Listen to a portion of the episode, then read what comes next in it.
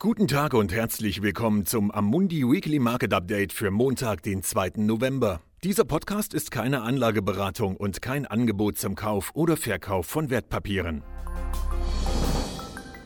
Was wir letzte Woche gesehen haben. Die internationalen Aktienmärkte zeigten sich in der vergangenen Woche in sehr bedrückter Stimmung, was an den zahlreichen besorgniserregenden Entwicklungen liegt, die das langsam zu Ende gehende Jahr kennzeichnen. Ein Jahr, das wir sicher noch sehr lange in Erinnerung behalten werden.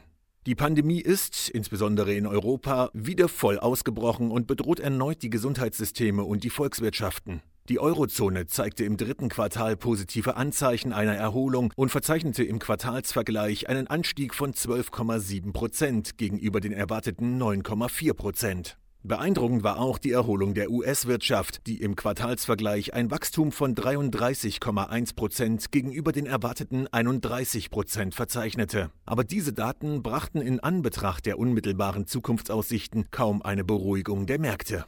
Der Konjunkturabschwung im vierten Quartal ist nicht die einzige Sorge, die die Märkte erfasst hat. Wir stehen am Vorabend der US-Präsidentschaftswahlen. Umfragen sehen den demokratischen Herausforderer Joe Biden weiterhin klar im Vorteil, aber wie bereits mehrfach erwähnt wurde, könnte das US-Präsidentschaftswahlsystem Überraschungen beim Mehrheitsmechanismus auf der Ebene der Bundesstaaten bereithalten. Das Risiko, dass die Wahl im Fotofinish enden könnte, ist genau das, was die Märkte beunruhigt, da ein möglicher Rechtsstreit im Falle eines nicht eindeutigen Wahlausgangs zu noch mehr Unsicherheit und Volatilität führen könnte. Trotz der Wiederaufnahme intensiver Verhandlungen zwischen der EU und Großbritannien scheinen die Positionen in einer Reihe von Fragen bezüglich der Vereinbarung noch immer weit voneinander entfernt zu sein. Mit Mitte November rückt aber ein Datum näher, für das beide Seiten übereinstimmen, dass bis dahin eine endgültige Einigung erzielt werden muss, um den technischen Zeitplan vor dem offiziellen Austritt des Vereinigten Königreichs aus der Union am 1. Januar 2021 einzuhalten.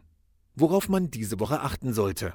In dieser Woche werden alle Augen auf die mit Spannung erwartete US-Präsidentschaftswahl gerichtet sein, die ab morgen im Mittelpunkt stehen wird.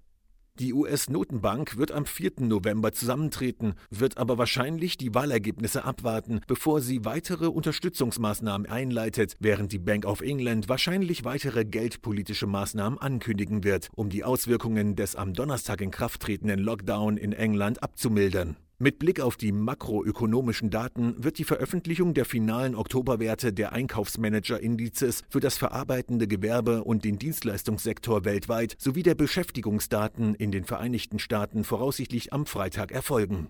Eine Sache noch. Die Briten werden am Donnerstag ein großes Feuerwerk veranstalten, anlässlich der Guy Fawkes Nacht, zum Gedenken an eine gescheiterte Verschwörung zur Sprengung des Parlaments im Jahr 1605. Vielen Dank, dass Sie sich das wöchentliche Marktupdate von Amundi angehört haben. Wir sind am kommenden Montag wieder da. Dieses Material dient nur zu Informationszwecken, ist keine Empfehlung, Finanzanalyse oder Beratung und stellt keine Aufforderung, Einladung oder Angebot zum Kauf oder Verkauf von Wertpapieren und Dienstleistungen dar. Dieses Dokument wird von Amundi herausgegeben und sofern nicht anders angegeben, sind alle geäußerten Ansichten die von Amundi zum Zeitpunkt der Veröffentlichung. Diese Ansichten können jederzeit ohne vorherige Ankündigung aufgrund von Markt- und anderen Bedingungen geändert werden und es kann nicht zugesichert werden, dass Länder, Märkte oder Sektoren sich wie erwartet entwickeln werden. Amundi übernimmt keinerlei Haftung, weder direkt noch indirekt, die sich aus der Verwendung der in diesem Material enthaltenen Informationen ergeben könnte. Amundi kann in keiner Weise für Entscheidungen oder Investitionen verantwortlich gemacht werden, die auf der Grundlage der in diesem Material enthaltenen Informationen getroffen werden. Die Prospekte und Kundeninformationsdokumente für die von der Amundi-Gruppe angebotenen Fonds finden Sie auf der jeweiligen Website.